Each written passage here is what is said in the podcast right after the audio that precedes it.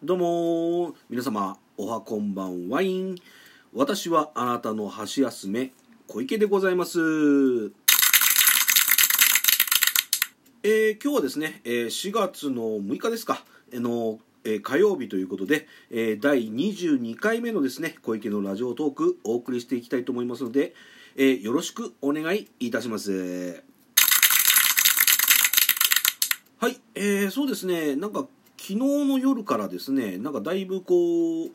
なんていうんですかね陽気の方がですね、えー、ちょっと肌寒い、まあ、要はこの時期にしては肌ず肌寒いようなね、えー、ちょっと冷えるような感じなんですけどもねそれがちょっと今日も影響があるようでですね、えー、外の方の陽気はですねだいぶひんやりとしておりますし一応あの桜の方もねだいぶ満開になってきておりますけれども多分この寒さとかですね、えこれから周期的に変わるお天気でですねあの桜の方も少しずつ散っていってしまうのではないかなと、えー思っている今日このところでございます。えー、そうですね、えー、早速なんですけども、えー、昨日のいいねのご報告をしたいと思います。はい、えー、昨日のいいねなんですけどもね、えー、トータルで13件、えー、ハートマークが11個、えー、ニコちゃんが1個そしておネギが1本と、えー、まあそうですね。あのー、まあ私のいいねの成績というか成績って言っちゃっていいのかな。あのいいねのねリアクションにしてはですね、え、これがまあノーマルなのかなと、え、私自身は考えております。まああのなんか言い訳じみたことを言う感じなんですけども、まあ、あくまでもこのあのなんていうんですかねラジオトークでの私のこの小池のラジオトークというのはですね、えー、皆様のですね箸休め的なねポジションでございますのでね、えー、まあなんて言ったらいいんだろう。まあ他の例えばまあ、熱心にね、えー、ラジオトークされてるトーカーさんの中ではあのなんていうんですかねガチのトーカーさんの場合はこう数字とかやっぱり気になるんでしょうけども、まあ、私の場合はですね、えー、ぼちぼちとのうのうとですね、えー、やっていくのがやっていこうかなと思っております。まあいつもながらの話で申し訳ないんですけどね。はい。えーと、一応ですね、えー、まあ今日はですね実はあのー9時に、えー、あ9時あ9時じゃねえな、えー、まあいつものようにね朝早く6時ぐらいに起きましてで今日はですね実はあの午前中にちょっとあの、まあ、福祉事務所というところにね、えー、行く用事がございまして、えー、そこでですね、えー、まあ就労相談っていうですね、えー、まああのその福祉事務所にいらっしゃるねあのこうなんて言うんでしょう、えー、就職再就職とかね、えー、就職活動のもうアドバイザーみたいな方がいらっしゃるんですけどもね。あのこのコロナ禍でですねそうですねえっ、と昨年末ぐらいからかな。あのいつもあの月に大体2回ぐらいこう面談っていうのがセッティングされておりまして、えー、お会いしてお話しするっていうような形をとっているんですけれどもあのそれがですねまあちょっとこのコロナでねやっぱりちょっとこうまあ接触というかそういうのをまあ、えーまあ、ちょっとスタンスを置こうじゃないかということで、えー、先月から3月までですねあのーまあ、就労相談での面談は控えておりましたけども、まあ、今月からですねあじゃあちょっとあの今月からあの面談を再開しようじゃないかということで、えー、今日行ってまいりました。はい、それであのまあねあのまあ、ちょっと新規臭い話になるんですけどもあのなかなかね私あの今までこう再就職とかの活動で例えばまあネット例えば求人サイトございますね。そちらの方で、えー、求人を拝見あの要は見て探してですね、えー、応募したりですとかあとまたはあのこう転職サイトってあるじゃないですか。あのそちらの方でですね、えー、なんかオファーみたいなものがあるんですね。そちらの方のオファーとかも見てたんですけどまあオファーの方がもう完全にコロナ禍に突入してからはもうあっても1件もうひどい時はもうほとんどないみたいなね感じだったんですけれども。でえっ、ー、とまああとそれとですねハローワークってあるじゃないですか。まあ職業安定所って言われてるとこなんですけどそちらの方に、出向いてですねまああの検索機ってございますよね。ハローワークのこう端末ですか。求人端末みたいなね。そういったところであの端末でこう例えば私が希望してるあのお仕事ないかなと。探しておりましたけどね。なかなかないでございます。あとそれとですねあの先日、えー、そうですね、えー、まあある大手のですね、えー、化粧品会社系の、えーまあ、そうだな化粧品会社系のあの倉庫のアルバイトの方にちょっと不採用になってしまったんですけど、えー今ですねなかなかこうアルバイトの方でもですね、えーまあ、不採用を食らってしまうというなかなか厳しい状況を迎えておりますけれどもね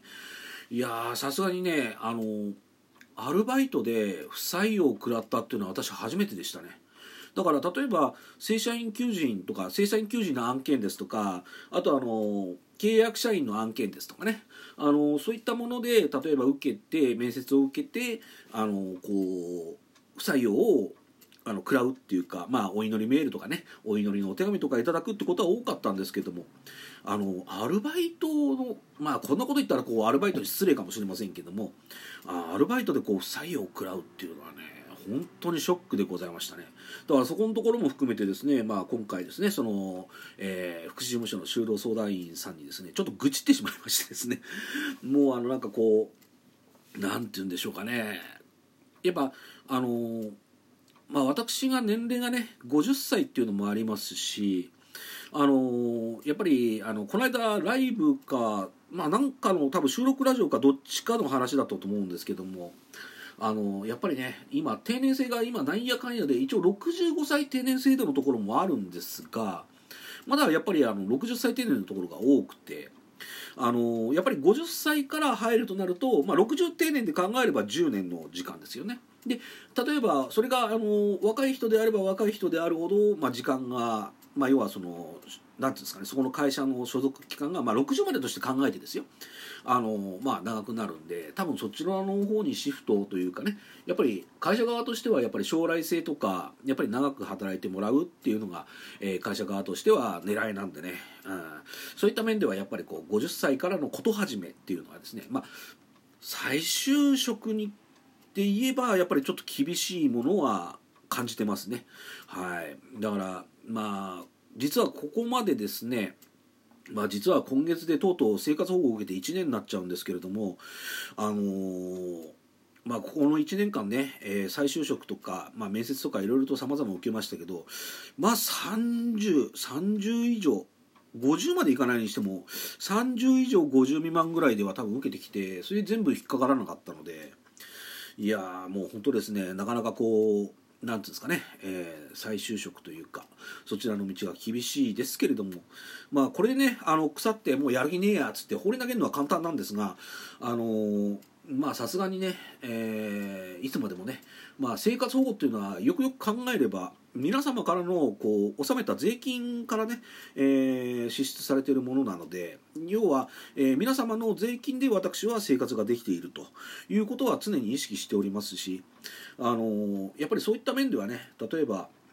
まあ、その一方で例えば不正受給ですとか例えばギャンブルにお金使っちゃうっていう方もやっぱりいらっしゃるそうなんですよ話聞いてると。だからそういうなんでそんなことができるのかなと私には思うんですけれども。いやあのまあね一応あのなんつったらいいんだろう。やっぱりそこら辺はねもう私の中ではもう本当にあのなるべく早くなるはやってやつですね。なるべく早くですね。あのこう生活保護からこう自立してですね。私自分自身の収入で、えー生活してですね。まあ老後を迎えるのはちょっと厳しい面もあるかもしれませんけれども。あのまあそういったね準備をしていきたいなと思っておりますまあちょっとね、えーなかなか今コロナ禍もありますしちょっと言い訳にはしたくないんですがコロナ禍もありますしねあと50歳からの再就職活動っていうのはなかなか厳しいございますけれどもあのまあ腐らずにね、え頑張っていきたいと思います。えーということでですねちょっと今回はあのお題ガチャに頼らずですね、まあ、私自身のですね、まあ、就職状況というか、まあ、再就職状況とですね、まあ、今の就職のこうなんですかね事情みたいなものを、えー話させていただきました、えー一応ですね、えーまあ皆様からねいつもこうご拝聴いただきそして、えーいいねなどのねリアクションをいただきまして本当にありがとうございます。えー第22回のね、えー小池のラジオトークいかがでしたでしょうか？ちょっとねブチブチとした内容になってしまいましたけれども、えー今日もですね、えーちょっと、えーお天気が先ほど冒頭でも申し上げましたけどもちょっと肌寒いようなんでね皆様お風邪をひかないようにですね、えー一日、えー良き一日をお過ごしくださいませ、えーここまでですね最後まで、えーご拝聴いただきましてありがとうございます、えーそれではですね、えーまた、えー次回にお会いいたしましょう。